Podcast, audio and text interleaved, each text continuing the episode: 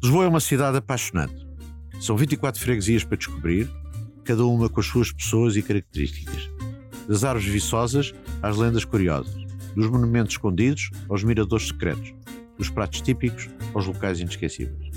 Este podcast vai revelar os encantos de Lisboa, dos lisboetas e de cada uma das suas freguesias. O meu nome é José Sá Fernandes e este é o podcast Lisboa e os Lisboetas.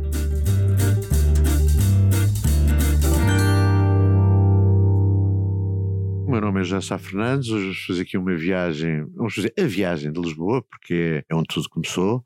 Os meus convidados são os melhores ilustradores do mundo, para mim, é o André Carrilho e a Cristina Sampaio, e vamos fazer a zona eh, do Castelo, com a Alfama, com o Bocadinho da Baixa, com a Moraria e com a Graça.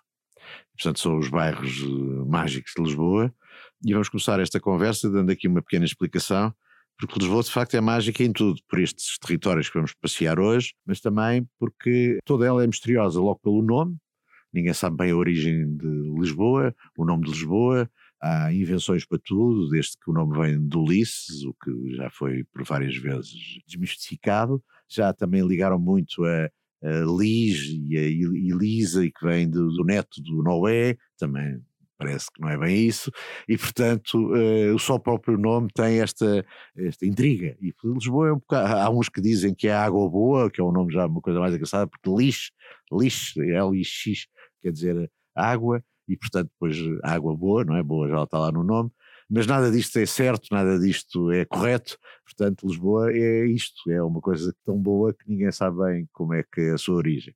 Até o próprio seu emblema, ou seu, a sua bandeira, também é uma, uma história engraçada, porque é sempre aquela lenda do, do São Vicente, que veio as relíquias, que vieram de barco com dois corvos, e portanto o, o, nosso emblema da nossa cidade tem dois corvos, corvos que nunca existiram em Lisboa, e portanto é uma ave que está referenciada com Lisboa, sem ela propriamente existir, mas que está na nossa cabeça constantemente. Houve-se, de facto, durante muitos anos, dois corvos na Sé, em duas gaiolas, para exatamente ilustrar a razão de ser do emblema da cidade, que existe há anos, há anos não é? É giro começarmos isto com estes dois, dois elementos uh, estranhos e estou aqui a falar com, como eu disse, provavelmente dos melhores ilustradores do mundo e esta viagem vai feita um bocado com pequenas ilustrações porque é difícil, há tantas histórias, tantas coisas para contar neste, neste território que vamos falar, desde logo por onde vamos começar que é pelo castelo, que era difícil fazer percursos, vamos fazer alguns, mas mais como tipo ilustrações, pequenos postais, vamos assim dizer, não sei confundir uma coisa com a outra, vamos fazer. Começamos no castelo, porque o castelo podes resumir tudo para já, a coisa de Lisboa, que é, são as vistas de Lisboa. Talvez das vistas de 360 graus que existe é o castelo, e nós no castelo vemos aquela cor do rio, vemos as encostas, vemos o casario, até chegamos a, quase até ao Parque Eduardo VII com o nosso olhar, e portanto é uma vista muito inspiradora. Aliás, eu às vezes, por piada, como, como Lisboa também é uma coisa cheia de sítios,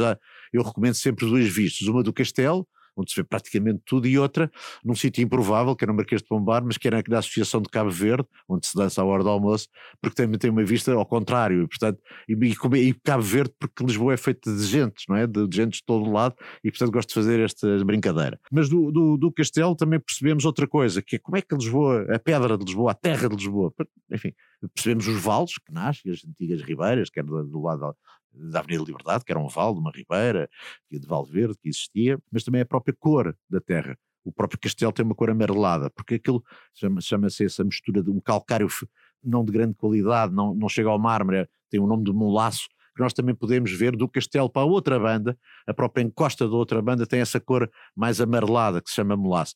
Isto é, do castelo também percebemos, começamos a perceber a geologia da cidade, como é que ela foi se desenvolvendo, porque depois a partir do momento em que vai para o ocidente, vamos buscar um mármore que vem de Alcântara e se apanhava lá e depois a calçada do mármore e do basalto eh, e portanto é daí que também nasce tudo como nasce a calçada portuguesa nasce no castelo. Aliás o castelo já foi tudo eh, porque já foi palácio real mas também foi prisão. Aliás na altura do Cesário Verde era um dos poemas mais pungentes do Cesário Verde era dizer que homem, os homens vinham saíam do castelo os presos com as suas grelhetas para fazer a calçada a primeira calçada que foi feita no Recio um grande nome a calçada do mar, do mar grande, não é? O mar largo. Eh, já agora, o arranjo é o do maior, meu mestre, agora eu sou formado em Direito, mas do, do mestre da minha cidade, que foi o Gonçalo Ribeiro Teles, foi ele que fez o arranjo uh, das árvores, que plantou as árvores que hoje existem no castelo. São árvores uh, que têm 70 anos, não é? As alfarrobeiras. Não, havia antes. Uh, não, porque aquilo era uma coisa, devia haver uma ou outra, mas que não existe nenhuma. Portanto, os pinheiros mansos que nós vemos foram plantados por ele, as alfarrobeiras, as oliveiras, os chobreiros, tudo árvores também muito, muito nossas, não é?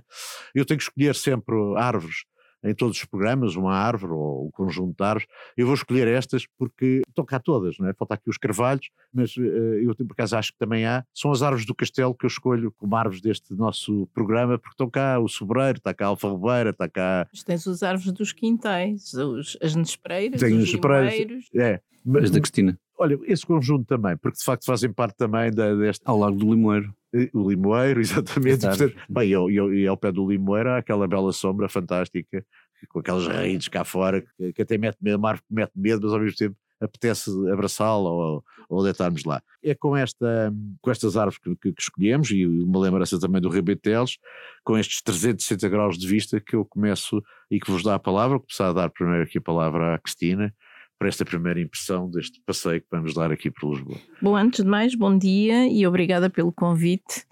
É um prazer estar aqui contigo e com o André. Eu posso pegar por uma coisa que que tu disseste justamente e que eu acho que é, que é uh, o impressionante em Lisboa e em, e em, comparando com outras capitais, que é justamente a topografia de Lisboa, todas as colinas, todas o que tu referes, a Graça é uma colina, o Castelo é outra colina, tudo isto, Lisboa é feita de subir e descer. E eu não consigo imaginar uma, uma cidade como Lisboa plana, toda, toda a força que ela tem, vem justamente de nos obrigar a conquistar essas colinas.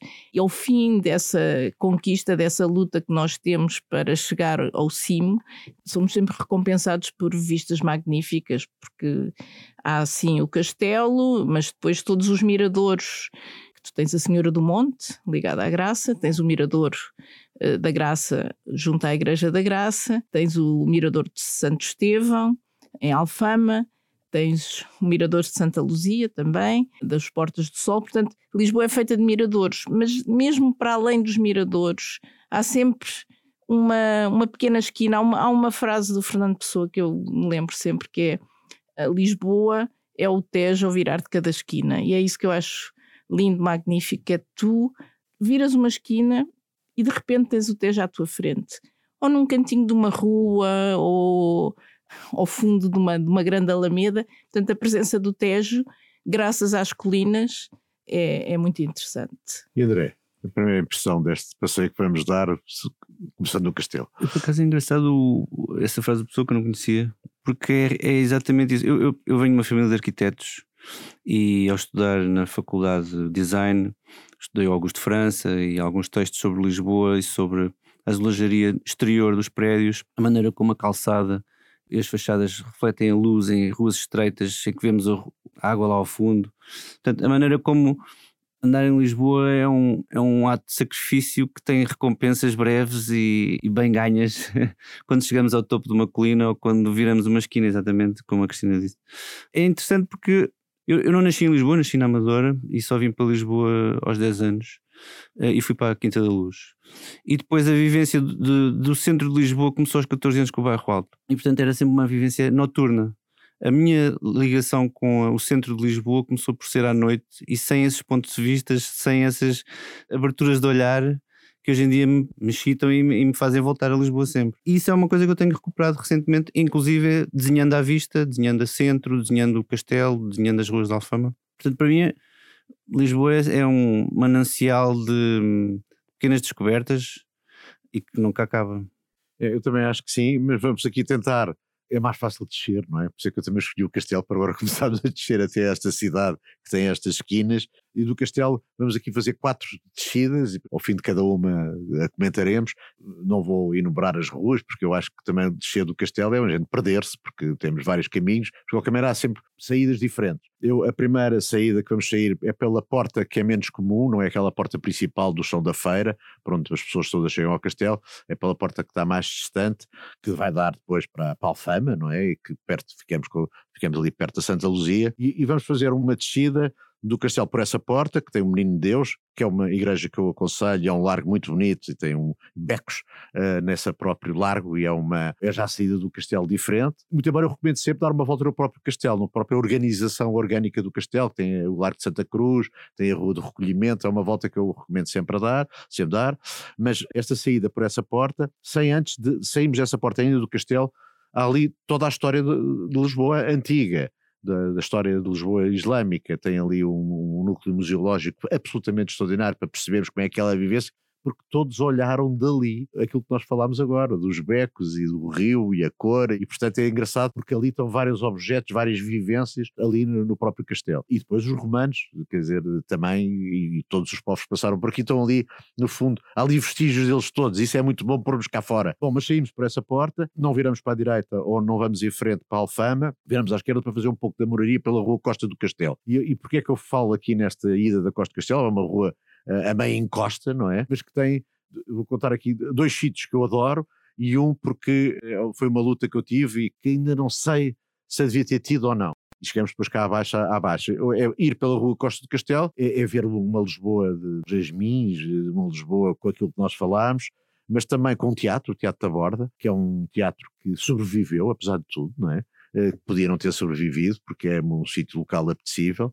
Tem ali uma residencial que é o Ninho das Águias, eh, onde eu dormi, eh, onde eu tenho uma história, uma vez que dormi lá, eu durmo muitas vezes em hotéis e residenciais em Lisboa e uma, uma das discussões que mais hilariantes que eu assisti foi duas francesas, há quartos com, com casa de banho, outros sem casas de banho nessa, havia, agora não sei como é que isso está, e, e os franceses que estavam a discutir com a empregada da residencial diziam, não, não, não, eu não vou pagar o quarto com casa de banho. Mas, oh, senhora, se eu tenho casa de banho, tenho que pagar. Não, não, é que nós não tomamos banho. E, portanto, não pago. E eu achei aquilo uma discussão absolutamente hilariante. Eu vou parar aqui no Ninho das Águas, que é um ponto alto da, da, da cidade, para a meia encosta, para dar aqui a palavra à Cristina. Eu moro muito pertinho dessa tal eh, saída de, do castelo, eu moro na calçada de Santo André, que é uma via que liga ao Martim Muniz, cá em cima, ao Largo de São Tomé. Uh, não, Rua dos Cavaleiros. Rua dos Cavaleiros. Mas, por acaso é engraçado porque até mesmo os taxistas dizem, ah, calçada dos Cavaleiros. Não, não é calçada dos Cavaleiros, é Rua dos Cavaleiros. Já agora dizer que aí passa a linha do 28.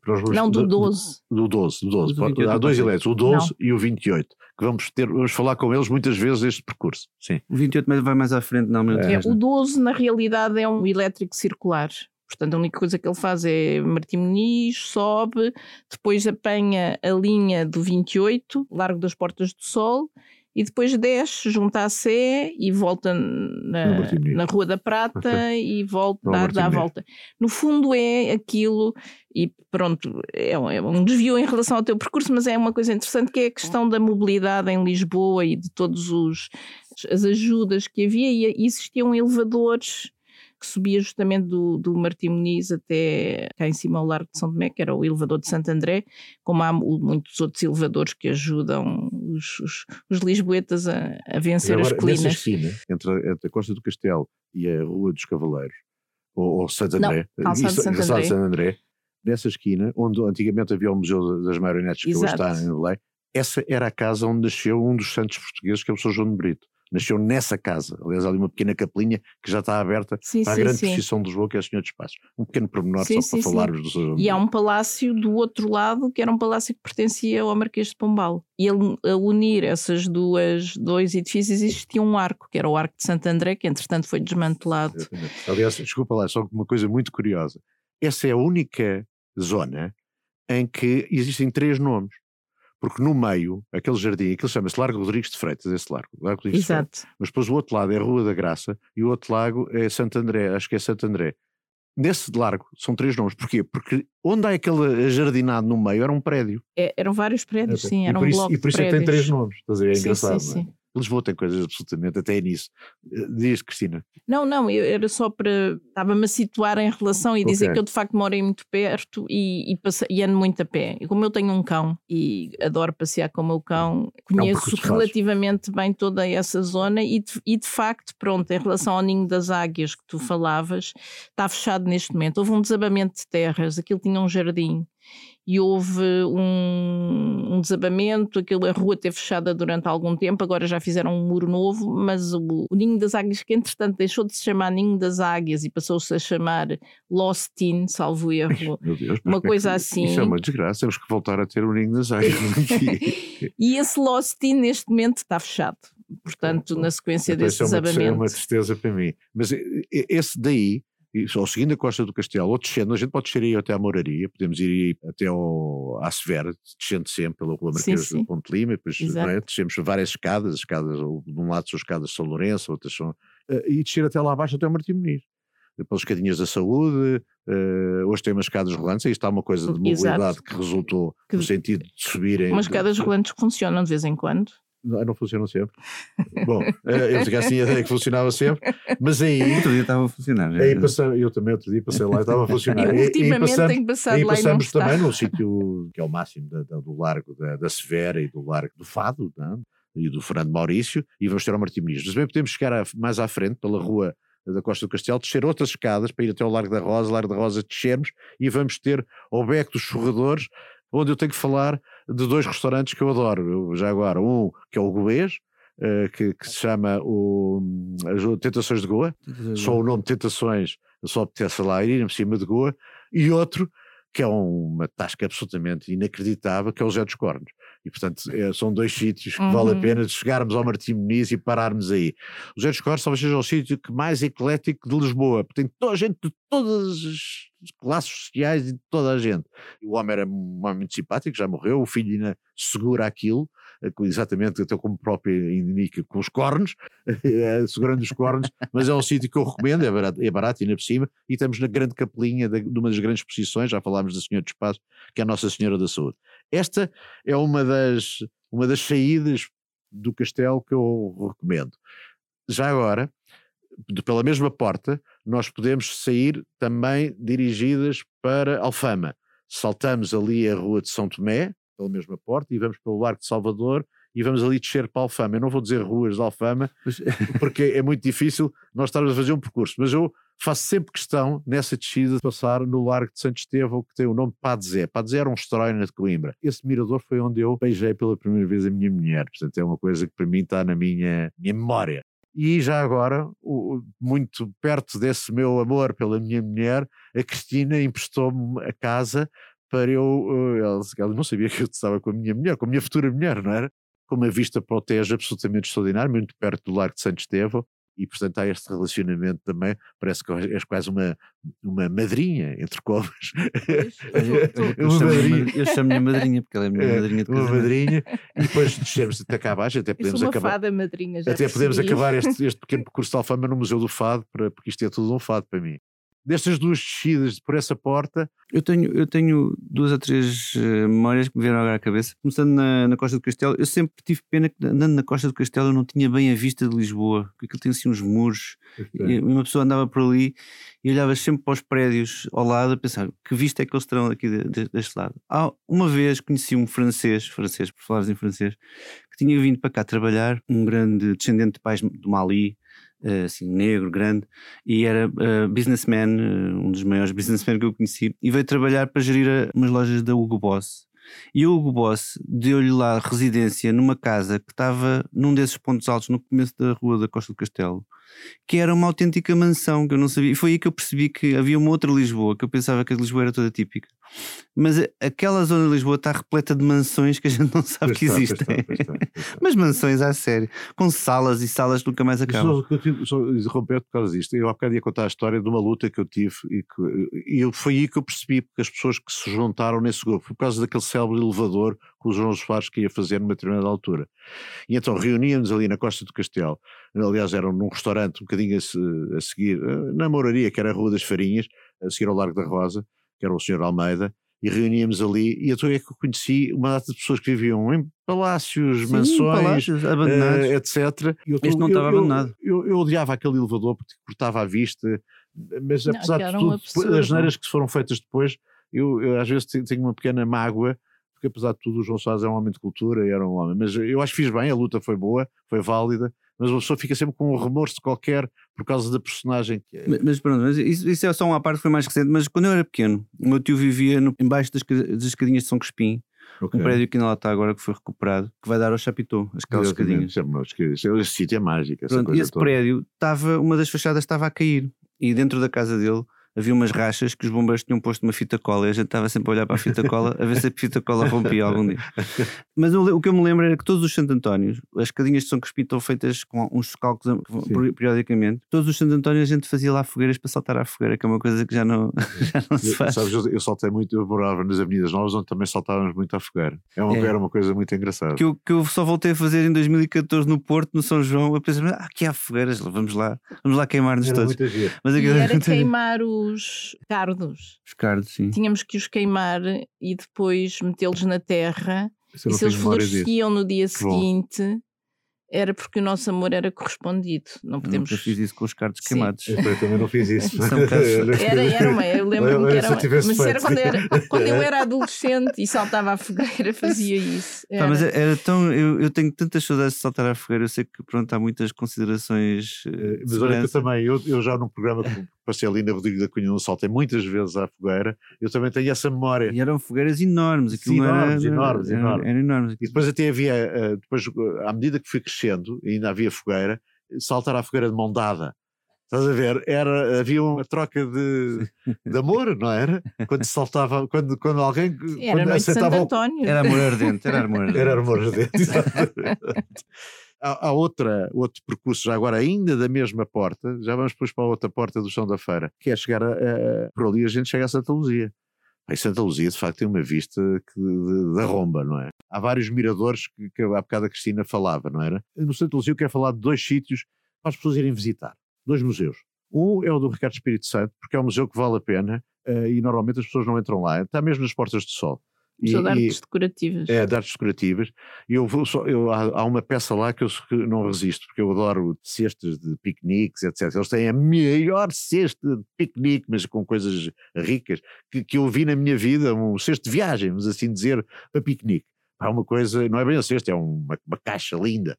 É uma, uma peça que eu recomendo, pá, é que ele tem peças fantásticas no museu. E o outro é o Aljobo, para a gente não se esquecer Yep. que mais abaixo do, do Santa Luzia existe essa prisão terrível e as pessoas também devem visitar para conhecer o que é que foi o, A resistência. a resistência, não, e a resistência não, a, a, a tortura, é? E aquilo que muitas pessoas sofreram no próprio Aljube. E, e, portanto é uma, aqui uma paragem para visitar, que eu- há, muitas coisas em Lisboa, para além do Museu Romano, também fica aqui entre os dois, não é? Que vale a pena conhecer, porque tem toda esta história para a gente perceber que há, houve muitas gentes por aqui e o museu está muito bem situado e tem uma boa vista para o rio.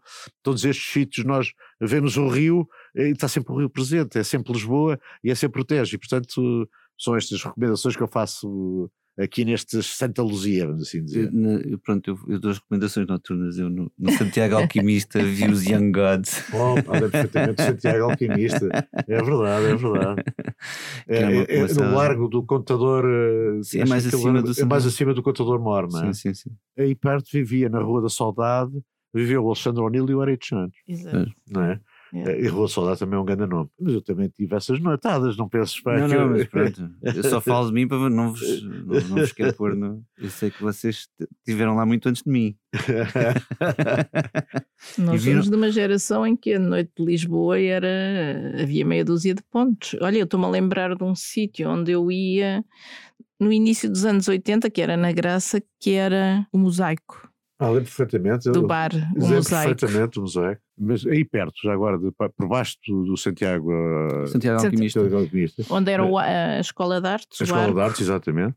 E por acaso foi uma coisa boa que eu fiz, para me gabar um bocadinho, que foi por conseguir arranjar um sítio para o arco na- no mercado de Chabregas. Não é? Agora Sim, aquela sim, zona sim. ali à volta tem que ser arranjada, mas já foi bom termos salvo uma escola, não é? Mas aí por baixo havia uma coisa que era um bar, que era o Pé Sujo, eh, que era de música Sim, brasileira. exato. E eu foi uma das minhas, eh, é dizer, minhas histórias eh, da minha vida. Foi uma vez que não tinha dinheiro para pagar a conta e havia uma série muito antiga, não te deves lembrar, mas a Cristina talvez, que era o Homem Invisível. O Homem Invisível era um homem que andava com umas ligaduras na cabeça. Tenho uma vaga ideia, sim. Eh, que era invisível. Então eu fui à casa de banho e enrolei-me de papel higiênico na cabeça. E saí, e o senhor não pagou, mas o senhor não me está a ver porque eu sou o homem invisível. é uma graça, mas enfim, mas eu era um bocado maluquete nessa altura, era um bocado, era um bocado maluquete nessa altura, claro que depois foi pagar no dia a seguir, mas enfim, são histórias que se têm nessa, nessa zona, mas estando, estando ainda no castelo, podemos sair pela outra porta, pelo chão da feira. Eu acho que é uma das coisas mágicas que existe de, uh, no castelo é, é, exatamente aquilo que estavas a dizer há bocado, é que nós podemos sair pelo chão da feira e entrarmos no pátio de Dom Fradique, onde está aquele hotel agora luxuoso, o Hotel Belmonte, Belmonte. Está umas festas engraçadas e percorrer o hotel lá por dentro, muitas vezes ele está aberto e portanto é possível. Eu gosto. Foi filmado o Lisbon Story do Wim Wenders. Exatamente, partes do Lisbon Story, foi exa sim, exatamente aí. Aliás, vê-se aquela Com varanda. Os Madre de Deus. Sim, eu, eu, tive a sorte de já ter dormido aí uma vez, com esta minha mania de dormir sempre em sítios em Lisboa, quando está época baixa, agora está na época. Vou experimentar agora o de Santa Apolónia, já agora. Sair por aí, é, entramos noutro mundo, não é? O Pato do Fradique, eu não gostei nada agora de terem posto lá, independentemente lá do presidente da Ajuda de Freguesia ter feito coisas muito boas, mas de facto ter posto um parque canino no pátio do Fradique, não lembro ao diabo, quer dizer, e fica ali com alguma tristeza, porque havia ali aquilo, tudo aquilo, temos a Rua dos Cheques, vamos tirar Menino de Deus outra vez, podemos tirar cá abaixo a Santa Luzia, mas eu, eu acho que aquilo é todo um mistério de uma Lisboa uh, medieval. Se formos para o outro lado do chão do Loureiro, há ali uma, uma, um, pequeno túnel que chama-se a Travessa das Damas, acho que é Travessa, não sei se é a Travessa, Travessa das Damas, que liga dois largos, o do Contador Mor e aquele que há bocado estavas a falar do Alquimista, junto, junto aos dois. Sim, sim. Pela Travessa das Damas, sim, não é? Sim, sim. Mas tudo aquilo é um mistério medieval, não é? A gente passeia ali como tivéssemos noutra época, mas também pode-se pensar o futuro daquilo tudo, não é? Não sei se vocês gostam desta, desta zona específica do Barral, porque é muito turística, não é? Pois, quando tu estavas a dizer pensar no futuro daquilo tudo, eu estava justamente a pensar em todos os Airbnbs que ali existem neste momento e que de facto um dos meus receios é o despovoamento do centro de Lisboa. Agora, então, o Largo de Montemor e o Largo de Santiago. Claro que é o Santiago Altimista, era no Largo de Santiago, sim, sim, sim, onde está a igreja de Santiago. Desculpa. Não, não, não, era. Foi só esta pequena nota de, em relação ao facto dos lisboetas estarem a ser empurrados para fora de Lisboa. Se nota, neste, sobretudo nestas zonas, exceto numa zona que é a Graça, que de facto tem umas características muito particulares. Uh, mas pode lá chegar é... rapidamente, não é? Mas o, sim, eu concordo contigo, mas o Rossio também estava bastante desertificado quando a gente, sim, há uns sim, anos sim, atrás, claro. não era? E a gente andava por lá, era assim um bocado perigoso. Quer dizer, noite, eu, eu, nunca senti. Eu tenho uma ligação, já agora também é, é, interessante dizer isto, porque tu também tinhas falado na Baixa. Como eu andei na Escola de Belas Artes, eu descia, subia todos os dias a Rua do Carmo até ao Largo das Belas Artes. Uma das coisas que eu costumava, isto já agora por falar em turismo e tal, uma das coisas que eu costumava usar para vencer a colina, sobretudo quando levava uma pasta de, daquelas grandalhonas de desenhos super pesada, era o. tomava o elevador de Santa Justa, que era um transporte público. Sim. Neste momento, o elevador de Santa Justa é uma atração turística, é uma aberração. As filas que se formam em frente ao elevador, quer dizer, deixou de poder ser usado pelos lisboetas para aquilo que, que era feito. É verdade, mas de qualquer maneira aí tens a solução, podes ir pelas escadas rolantes do metro, não é? Posso ir pelas escadas rolantes do metro, sim, não, sim. É, posso... não, não, vamos falar sobre isso. sim, As escadas rolantes do metro, metade nunca funciona. Mas, mas pronto. Eh, outro dia vi na, um artigo na Time Out que dizia eh, as marcas do verdadeiro Lisboeta, e uma delas era lembrar-nos de quando as escadas rolantes da Faixa 7 estavam a funcionar. Mas, mas falando desses percursos que estavas a, a, a falar, eu gosto muito de toda aquela zona abaixo das Portas do Sol e toda a, a zona de encosta em que eu me posso perder. Eu adoro essa zona. Por mais, por mais que, eu me, que eu conheça aquilo e que ando por lá à noite e tal, há sempre um, um ar de imponderável de descobrir recantos e às vezes dizer assim, agora vou por aqui ver o que é que vai dar e vou dar um beck sem saída ou, uma, ou, uma, ou, um recantozinho que eu não conhecia. Ah, sabes que eu tenho, eu, eu, tenho já uma coisa memorizada porque tenho esta paranoia de passar sempre do largo da igreja de Santo Estevão por causa deste deste meu encontro amoroso com a minha atual mulher. Portanto, é, é, consigo, mas, mas eu adoro-me perder. E nunca explica um turista, eu quando tenho algum amigo, ponho-o ali e agora desce. Mas sem explicar caminhos é a melhor maneira, não é? Eu, eu, eu, posso contar uma história? Claro. Eu em 2009 tive uma depressão nervosa. E era também relacionado com uma relação que me acabou e tal. somos amigos, não, não teve culpa nenhuma, mas por alguma razão, pela idade que eu tinha, fiquei com uma depressão e não podia ir ao bairro alto porque encontrava todas as pessoas que eu já conhecia e que me lembravam de, dessa minha vida que eu tinha tido. E resolvi, rebelde, tentar procurar uma Lisboa que, que me satisfizesse assim, algum convívio, alguma, algum percurso que eu pudesse conseguir. E lembrava-me vagamente de ter conhecido um sítio que era o Arcais Velho, que é numa rua que sobe a partir de Santa Apolónio. Uhum, que ainda E- existe. Sim, que ainda existe. Uh, mas na altura era só mesmo um espacinho assim pequenininho. Eu fui lá sozinho, andava sozinho, assim à procura de um. Porque o bairro Alto era o que tinha a movida, né? Fui lá e sentei-me a uma mesa e encontrei uma mulher que eu conheço e que gosto muito, que é a Teresa Amaral, que é também artista. E que diz, André, o que é que estás a fazer? Eu vivo aqui ao lado e tal. Olha, eu estou à procura de sítios para, para viver em Lisboa, para, para, para estar em Lisboa à noite.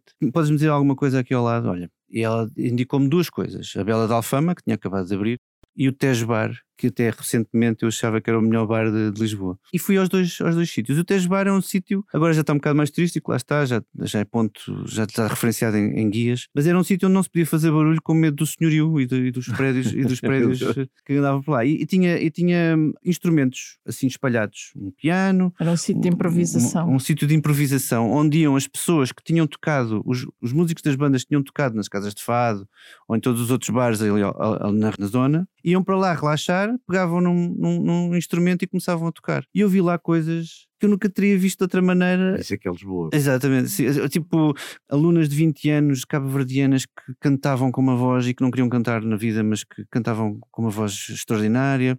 Outro dia passei lá outra vez e encontrei um coro ucraniano com uma- umas harmonias que eu nunca tinha ouvido na Isso é que vida. é Lisboa. E sabes que, eu não sei se isto é alguma. Se eu posso dizer isto, mas eu andei muitas vezes perdido em Lisboa, ou por, eh, por falta de amor ou à procura de amor. É, é, e sozinho, muitas vezes. Muitas vezes com amigos, eh, claro, mas, mas também muitas vezes sozinho. E de facto eh, encontram-se coisas, como tu estás a dizer, nós tropeçamos em, em maravilhas que são essas, são das pessoas que se juntam, improvavelmente em alguns sítios, e vamos descobrindo assim a cidade. Um Lisboeta é isso também, não é? Porque tem, tem que ter essas vivências. Sim. Eu digo sempre, um Lisboeta tem que ter chorado já na cidade, ou, ou vomitado. Também E tenho uma história sobre exagerar. É, é. Eh, só, só, para, só para acabar o Tejo Bar, o Tejo Bar não se pode bater palmas para não fazer barulho, então eles esfregam as mãos umas nas outras. Como se fosse um ato religioso, É, assim, vamos é. todos esfregar as mãos, como se fosse eh, bater as palmas. Mas, mas eu, eu comecei a ouvir fado às- aos, domingos na, na Bela de Alfama, que estava lá o Herdor Moutinho, e na altura apareceram duas, duas raparigas a cantar que eu não conhecia, que era a Raquel Tavares e a Gisela João. Imaginem, ao domingo eu ir sozinho, depois comecei a levar os meus amigos para um sítio onde estava a Gisela João e o Herdor Moutinho a improvisar com o Ricardo Parreira na, na guitarra. Era, era assim uma coisa completamente. Espetacular. E é Eu, também- eu, eu conheci também a Gela João há muito tempo, há muito tempo, não há muito tempo, porque ela não é, não é antiga, mas eh, assim numa, numa coisa improvável. Uhum. Sim, sim, sim. É uma coisa improvável. E depois eu aprendi isso que estavas a falar, que é o poder catártico do choro. Depois, entretanto, casei-me. Conheci uma mulher, casei-me, isto já, só para. Só para e, a, e, a, e a Cristina aqui foi madrinha de casamento. E conheceste em Lisboa? Conheci em Lisboa, sim, sim. Conheci em Lisboa. E, e ela não gostava de fado. E agora fizeste-me lembrar de um outro sítio onde a gente, que era os anos 60, que era um Ah, sítio anos 60. Isso que espetacular. costumava voltar era o Sérgio Godinho, não é? Não, o Sérgio Godinho era noutro Sim, sítio. Não, que era uma, é uma, era uma zona também de Era tertúlia. Era completamente. Isso é o pé da tua casa, não Era- mesmo ao era pé da minha casa. No Largo do Terreirinho. Cavaleiros, já. é? Largo do Terreirinho. Largo do Terreirinho. Exato. Estava- desculpem lá só, eu acabo esta história e depois calmo. Sim, sim, sim. Não, não, que fala é, nada. eh, levei uma vez, a minha mulher não gostava de, de fado. Eu disse: Olha, eu conheço uma cantora que eu acho que é das grandes talentos hoje em dia, que é a Gisela João, e também tens que ver o, o Helder Moutinho. Vamos à Maria da Moraria, que era um espaço que o Helder Moutinho tinha acabado de abrir, que era na, na Casa da Severa, não é?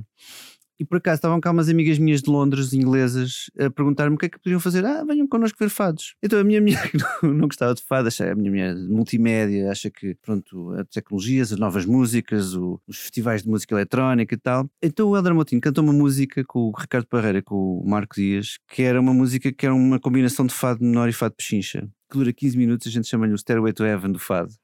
Nunca, não está gravado, aquilo não está gravado. Outro dia pedi ao Moutinho para gravar aquilo. Mas que aquilo é uma viagem sentimental que no final acabamos todos a chorar, inclusive a minha mulher com as duas inglesas que não percebem letra, a olhar para nós, o que é que está aqui a passar? Eles estão os dois lavados em lágrimas. Mas é que o fato é essa coisa. o- Mas é- mas é-.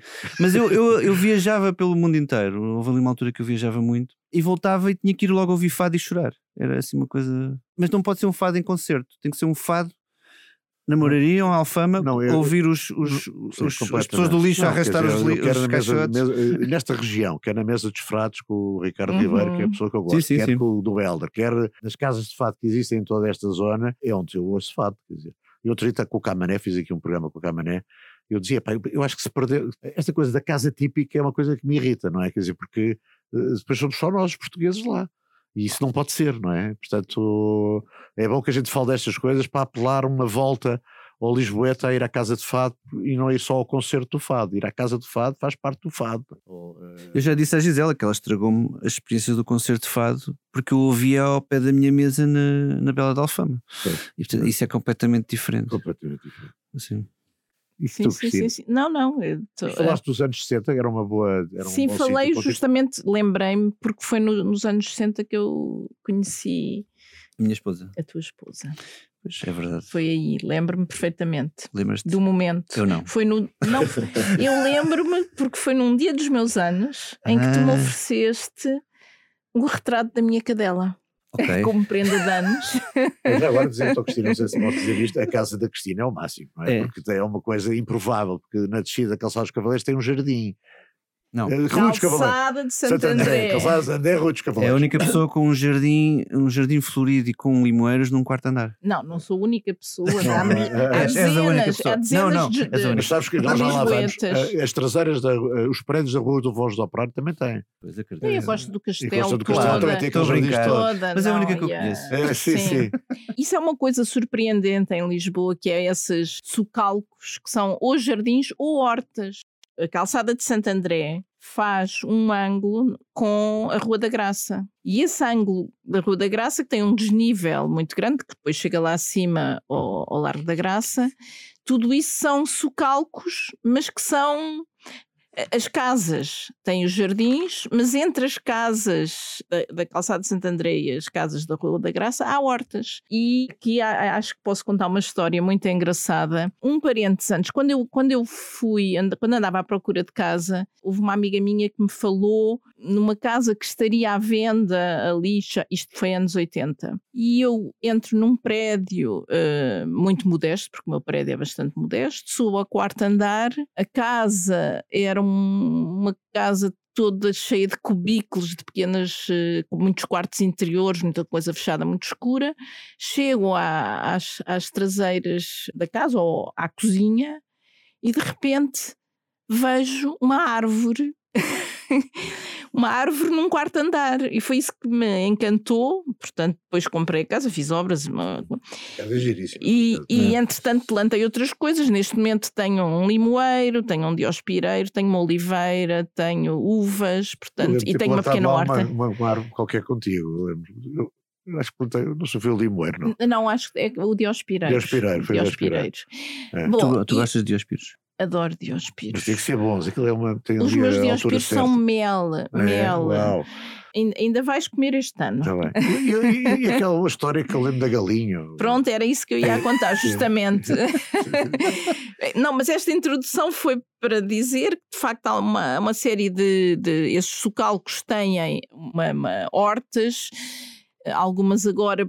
Infelizmente estão a ser transformadas em piscinas, isso era uma coisa hum, para a qual a Câmara Municipal devia estar atenta. E a minha rua, a Calçada de Santo André, é uma rua que é a Rua dos Lagares, que entronca na Calçada de Santo André, e depois há uma escadaria que sobe em Caracol, e chama-se o Caracol da Graça, justamente, que é uma, eu julgo que é a maior escadaria, ma- maior até talvez do que as escadinhas do Duque, Bem maior, e que sobe até se chegar acima o ao Largo da Graça. Neste momento estão a fazer um funicular para ligar eh, justamente a Rua dos Lagares lá em cima ao Largo da Graça. esse funicular, porque acho que vai ter um impacto enorme. Preferia uma escada rolante, como há nas escadinhas de saúde, a funcionar, claro. Sim, sim, porque sim. tinha menos impacto e era melhor. E se Mas isso foi uma calhar, das guerras que eu e se calhar seria mais democrático, porque eu já estou a imaginar o funicular eh, também a ser eh, completamente tomado pelos Pois, turistas pois, e as não, pessoas pois a não, não poderem utilizar porque está cheio.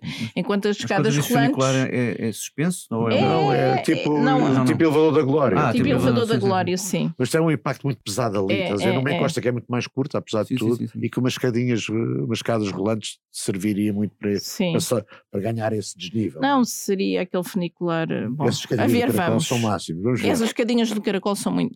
E essas escadas do caracol, há casas que vão acompanhando o caracol e essas casas dão entrada para muitos dessas hortas e quintais. Uma manhã estava eu a trabalhar e eu ouvia uma galinha a cacarejar.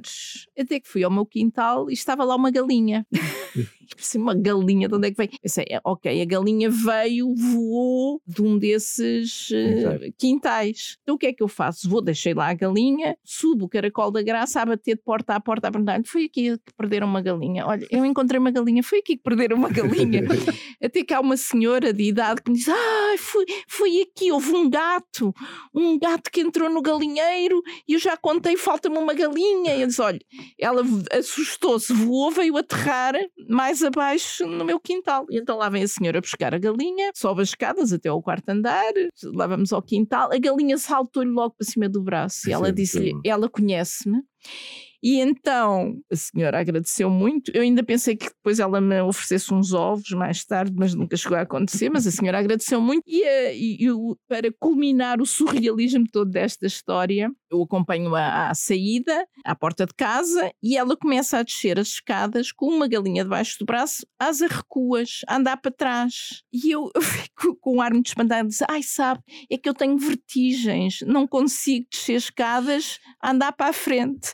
Então lá vai uma escada que é praticamente em caracol, não é bem, mas é, é uma escada Sim, uh, é íngreme, e então lá vai ela com uma calinha debaixo do braço, de um, de um lado e agarrada ao corrimão do outro, a descer de grau a de grau a andar para trás. Portanto... Ela não tem ovos, mas deu a recompensa é teres uma grande história da galinha de Lisboa. É, pouca gente tem essa sorte de vir parar uma, uma galinha ao, ao colo toda esta zona que nós estamos a falar, de facto, o elétrico, seja o 12, seja o 28, de, desde a Baixa, leva-nos até a Santa Luzia ou até à Graça, uh, ou o 12 pela, de Santo André uh, e até ao, ao, ao Largo Luís de Freitas e depois Santa Luzia também. Só aqui na Baixa, para fazer uma referência, depois vamos até à Graça. Vamos até à Graça, depois até no próprio elétrico, para acabarmos depois na, no, no céu, que é um sítio que eu digo que é o céu, já vou dizer qual é. Eu gosto de passear na Baixa. Pode, pode ir à profundeza da Baixa, com as termas de, da Rua da Prata, que se pode visitar de vez em quando. Aquilo são bem termas, aquilo há uma grande discussão sobre o que é que se é um pórtico, se é uma, o fórum romano da altura. Não interessa. Interessa é percebermos isto. Vamos ao fundo, estamos debaixo da terra de uma cidade que existiu, porque, entretanto, a, cidade foi aterrada, não é? Portanto, está mais alta hoje. Eu, eu, tinha uma pergunta sobre isso. O nível do mar estava muito mais abaixo na altura? Estava, houve aterro, aliás, porque a ribeira, o rio avançava um pouco por ali. Até há uma ponte escrita na tempos que lá vão, uma ponte que atravessava ali ao pé da, da Rua do Ouro uma ponte para os dois lados da antiga Rua do Ouro, que era uma muleta. Mesmo a zona toda em frente, porque é. há uma da Alfama, aquilo é tudo um aterro. Ah, não, isso é, tinha, isso, sim, sim. isso tinha, o mar tinhas... batia, batia na muralha, não é? Exato. Na, cerca batia, batia, sim, sim, era cerca tu tinhas o arco das portas do mar. Sim, sim, que é, é, é, essas eram as é... entradas da cidade. Toda a Alfama tem as arcos portas do mar, há uma data de arcos que ainda existem hoje. Mas, Vai ter, isso era Rua dos Bacalhaueiros. Mas meu, a minha pergunta é se os romanos fizeram ali uma estrutura, é, estava debaixo de água na altura, não? Não, não, não estava debaixo de água, não. Não, eles começaram, não, já, já aterravam e já construíram ali, não é? Aliás, isso podemos ver muito bem na, uma coisa que eu também ia recomendar, porque estamos debaixo de terra, depois queremos conhecer mais romanos ali e vamos ao, ao, ao pequeno núcleo museológico do Banco Comercial que é, vale a pena visitar. E tu percebes isso, aquilo de facto estava mais baixo, mas consegues perceber não é muito mais baixo, não é? Que, que há uma estrutura de cidade romana ali. O teatro e depois houve a terraplanagem toda do terremoto, não é? Portanto... Mas, mas, isso, eh, mas apesar de tudo, ela já é de anterior, não é? Pois o terremoto, claro que depois também a terra, a terra isso tudo. Eu pensei é que os, os, as fundações do, das obras do Marquês, do Marquês de Pombal, é que podiam ter destruído a maior parte disso. Uh, não, porque, sim, quer dizer, aproveitou, aproveitou, porque muita coisa que foi destruída, mas por épocas, não é? Termos romanas, o núcleo museológico. Depois há uma coisa que eu acho para ver o esplendor da cidade. Não há nada que mais identifique isso, o esplendor da cidade, como a Igreja da Conceição Velha, que é mesmo ao pé do Terreiro de Passo. Porque aquela era as portas das traseiras da grande misericórdia que, igreja que existia antes do terremoto. Só para imaginarmos a riqueza de Lisboa na altura antes do terremoto, devia ser uma coisa absolutamente imponente, porque depois toda aquela baixa é uma coisa pós-terremoto. mas há algumas peças que sobrevivem. Uma dessas, essa, essa é, é, a porta das traseiras, que é linda, essa fachada uhum. uhum. com a misericórdia, com a, com a Dona Leonora a estender o, manto não é, da misericórdia, é para vermos como é que devia ser rica Lisboa em termos de fachadas e de interiores, etc. Para percebermos essa história. E depois há uma Lisboa de encontro, que é o Recio, que é uma praça que eu acho linda, não é? Eu já dormi no Hotel Metrópole, o meu olhar estava ao nível da estátua e via o castelo ao longe. É um bom sítio para se dormir, o Hotel Metrópole, na época baixa, que recomendo sempre, porque eu gosto de turistas, é difícil. E tomava sempre um bife no Nicola com o Gonçalo Ribeiro de 15 em 15 dias, ele sempre que saímos do Nicola, eh, mais ou menos de braço dado, e ele olhava para o castelo e dizia, Zé, acertei mesmo nos pinheiros, não acertei, acertou Gonçalo, acertou nos pinheiros. Mas a propósito disso, do Recio e daquele quarteirão, o que eu defendo e sempre defendi e continuo a defender, por causa desta coisa de a gente tem que pôr pessoas a viver ali, eu fui contra, eu acho que a Câmara devia ter comprado o quarteirão da Suíça e não comprou, uhum. e por lá malta a viver, vai ser um hotel. Eu não tenho nada contra os hotéis. O que eu tenho contra é não haver sítios para as pessoas viverem, que é renda acessível, para estudantes. E a minha obsessão, vamos assim dizer, uma era essa, eu perdi essa guerra, lá no interior, que era comprarmos, epá, aquilo estava ao preço da, como se costuma, da uva mijona, na altura. Uh, não comprámos, agora vai ser um hotel, ok, tudo bem. Eu também não sou a pessoa que, para estar a pensar... Não, mas eu acho que há uma... Não, não, não, há Os horteiros mais... são como os cogumelos neste momento. Não, mas há muito mais sítios ainda na Baixa e nestas encostas para serem para renda acessível. Olha, bancos que já não precisam daqueles quarteirões, são quarteirões na Baixa, podem ser para renda acessível, podem ser para estudantes. Portanto, nós temos que arranjar uma maneira, tem que ser, aqui tem que haver investimento público. Tá, já, já acontece isso em Berlim, já acontece isso em Paris. As pessoas perceberam, fizeram a geneira e que, portanto, têm que comprar uh, ou recomprar muitas vezes com investimento público para as pessoas serem, os sítios serem vividos. Porque senão, aquilo que te aconteceu de ir à procura e encontrar a Gigela João não te vai acontecer. Agora já, já pouco é? acontece. É? Ou a galinha, já eh, há galinhas, não há galinhas, não é? Eh, o pormos pessoas a viver, malta nova, principalmente, nestes sítios, é absolutamente só uma maneira: investimento público. E ainda temos sítios, de sedes de bancos, eh, na Baixa, alguns conventos estão abandonados, não é preciso fazermos mais equipamentos não é? Agora temos é que pôr pessoas a viver nestes sítios, não sei se estão de acordo com isto. Sim, sim, E é com este pensamento que subimos o elevador 28 até à graça. E vamos um bocadinho até à Senhora do Monte. Senhora para as vilas, é para, as vilas para, para, estar a viver nas vilas, não é? é sim, é outro, é outro lugar encantador, é, Senhora é, do Monte. A cadeira, aquele era o Monte de São, São Gens, é um dos santos mais antigos é pena não, não, não falarem aquela encosta de São, São Gens. Acho que Deus é um santo extraordinário, pai, do século III ou século IV. Aliás, porque há, há cristãos em Lisboa também muito antigos mesmo, e conviviam depois muito bem quando os árabes ou os muçulmanos estiveram aqui. Conviviam com os judeus, aliás, também. É pena que esse mundo não volte atrás e que não se convive, não haja um convívio de todas as religiões hoje em todos os sítios do mundo. Mas enfim, não vamos agora discutir isso. Mas em São Geis há uma cadeira, que era a cadeira onde as mulheres grávidas se sentavam para aquilo correr bem. E não existe essa cadeira. cadeira onde é que está? Na, na, capelinha da Senhora do Monte. Ah, sim, sim, sim. Uh, e é, um, é engraçado isso. Essa vista é extraordinária. Há aí uma, uma albergaria, onde eu dormi já com a minha mulher também. E descemos aqui essa da Senhora do Monte cá para baixo, para o Lar da Graça, passando pela Estrela de Ouro, depois da Rua da, da Graça podemos ir para o outro lado, para a Vila Aberta, cá estão aldeias operárias que podem ser vividas, pode haver outras vilas com outros nomes, não é preciso chamar Vila Operária, mas para Malta Nova viver. E né, eu tentei também com o quartel da, do Convento da Graça pudesse ser uma coisa deste género, vai ser um hotel, mas pelo menos conquistámos o jardim. De repente, aquilo que foi, chegou a ser era um quartel, e esse sítio, que hoje é um jardim, chegou a ser campo de tiro, extraordinário, era um campo de tiro, e foi uma, uma das minhas grandes vitórias, foi essa, como arranjei a sala do capítulo, desculpem lá estar-me a gabar, mas são coisas que eu, eu, eu pus uma ação a Cristina não se lembra disso, mas eu pus uma ação contra o Estado para que o convento voltasse então não, para, para, as pessoas. Porque... E a Cristina assinou, assinaste um baixo assinado. Pois, claro que me lembro. Lembras-te e assinaste esse abaixo assinado. Era a única. Que... Não, não, não. Lá, eram só pessoas incríveis que, que assinaram esse abaixo assinado. E pá, foi uma grande vitória esse jardim para aquela zona toda.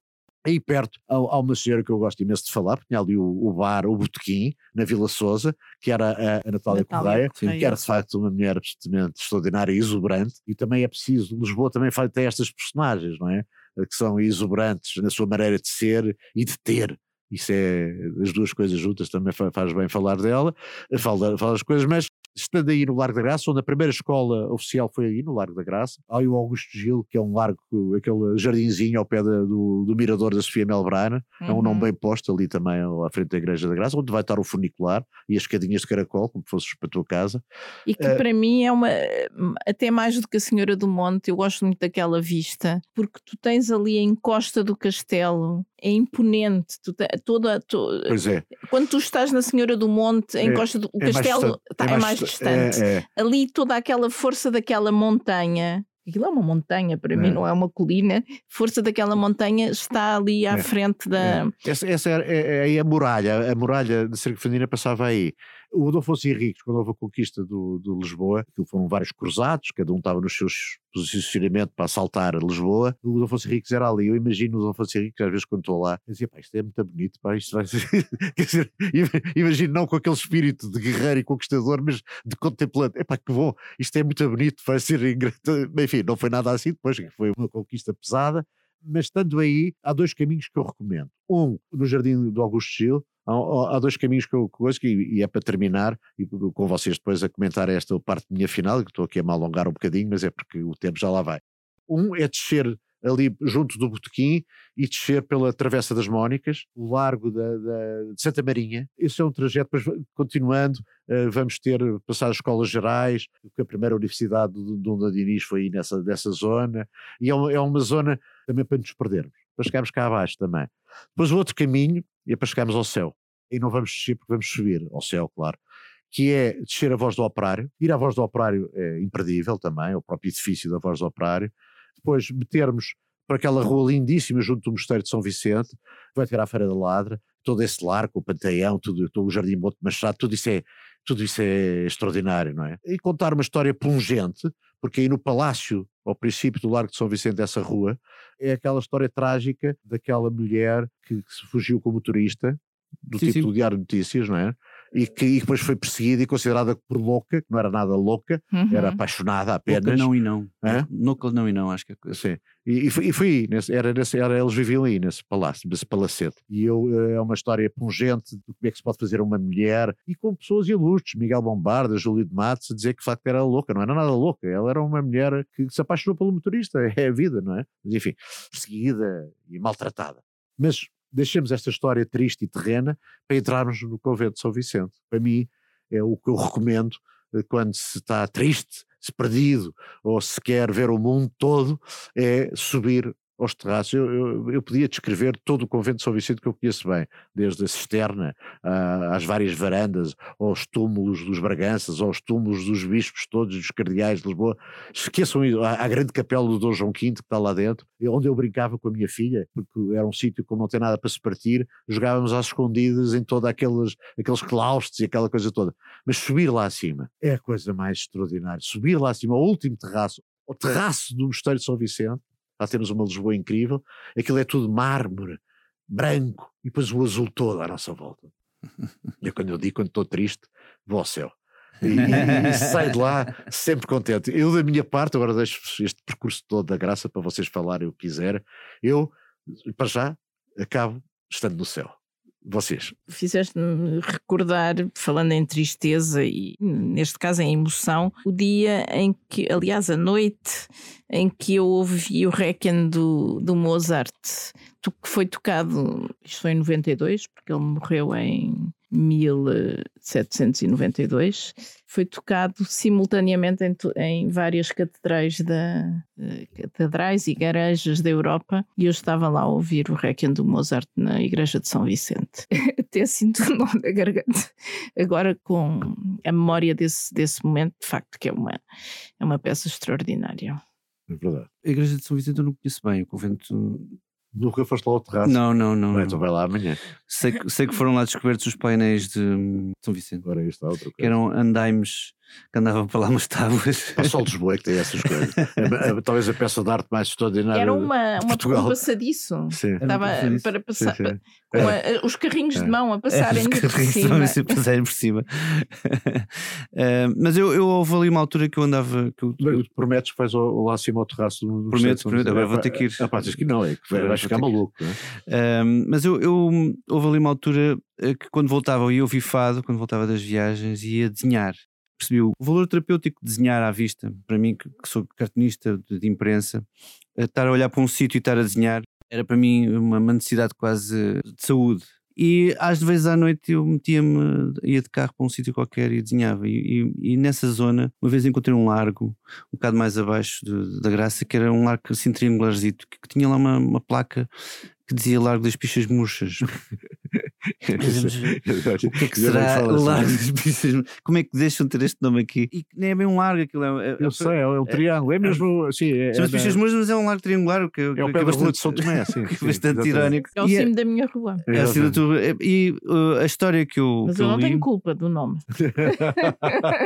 não, não vou comentar porque estou na rádio. Mas porquê que se fala de Pichas uh, Reza a história, né, que um, aquilo era um sítio de, de encontro de reformados, com mesinhas com reformados e tal. E que às tantas, para escolher um nome para o largo, fizeram uma, uma sondagem e os próprios reformados acharam aquele Viagra, nome. Se já não acontece E isso. depois houve, um, houve alguém, na, houve alguém na, na, na- freguesia ou qualquer coisa que quis mudar o nome porque achava que era insu- insultuoso para as mulheres.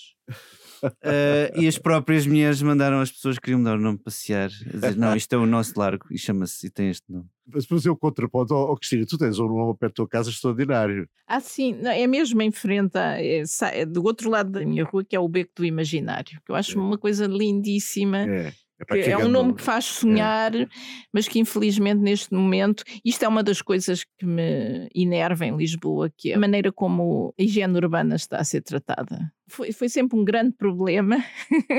Aliás, aliás, foi um momento de discussão entre nós. pior. É verdade, é verdade, é verdade. Mas, Mas faz sentido porque está na tua imaginação. O quê? O, O, lixo? tratamento. Não, não, é, olha, tu nem imaginas, a. Cristina era todas as semanas, eram, eram, eram SMS. Então, mas está uma lixeira, está uma lixeira. Pois, Não, mas, Mas é é, preciso é um- é um assim, problema sabes? que não está a ser resolvido seriamente. É verdade. e que eh, acho que é resolvido nos bairros mais abastados, porque tu vais para o Príncipe Real ou para a Lapa e não tens problemas de lixo, mas depois vais para a Moraria e para a Graça e tens e o lixo acumula-se, empilha-se, não há soluções realmente para a cidade inteira, as coisas estão um bocadinho ao sabor das juntas de freguesia e, e as Não, mas soluções o- não mas são a- A Câmara, a encontradas. Câmara tem que encontrar aí também soluções, juntamente com as juntas de freguesia. Agora, não pode haver. eh, o problema, é, eu vou-vos dizer, enfim, não quero estar a culpar ninguém, nem deitar culpas por cima de ninguém, mas quer dizer, isto também não serve para, para estes programas para isso, mas Não, mas se- agora acho estou- que é bom chamar. É, Já é. que o beco, um Não, nome não. lindíssimo chamado Beco do Imaginário, Sim, sim, sim. ser transformado numa cidade. É verdade, é lixeira a céu aberto. Olha, vamos discutir só isso. Eu isso. tenho todos os programas, tenho que escolher um prato de Lisboeta. Ah, um prato. O prato lisboeta. Eu escolhi estes pratos lisboetas, espero que gostem. Esta é uma refeição completa. Escolhi uma sopa rica de puré de peixe, um prato lisboeta. Perfeito. Gostas? Pá, escolhi agora uma coisa que eu tenho medo, eu não sei se a Cristina é vegetariana ou não. Não, não, não. Eu comi, uh, são dois, dois bifes, que é os que nos faltam. O bife a Faustino, que eu depois explico como é que é a receita, e bifes, e bifes enrolados. São dois pratos de Lisboa. É verem no Zé Quitério a receita, que é é esta a nossa receita como a gente se despede, com o lema que nós começámos. O emblema de Lisboa, aqueles tais caravelas, tem aquela coisa, vamos discutir isso tudo, imaginando as coisas, com os nomes estranhos que existem em cidade, os estranhos, os nomes bonitos, com o lema que é a nossa muito nobre e leal cidade, que é o que está no emblema da cidade, discutindo todos os problemas, mas todas as imaginações que temos na cidade. E assim terminamos este passeio. E muito obrigado, Cristina. Muito obrigado, André. Eu é que agradeço o convite.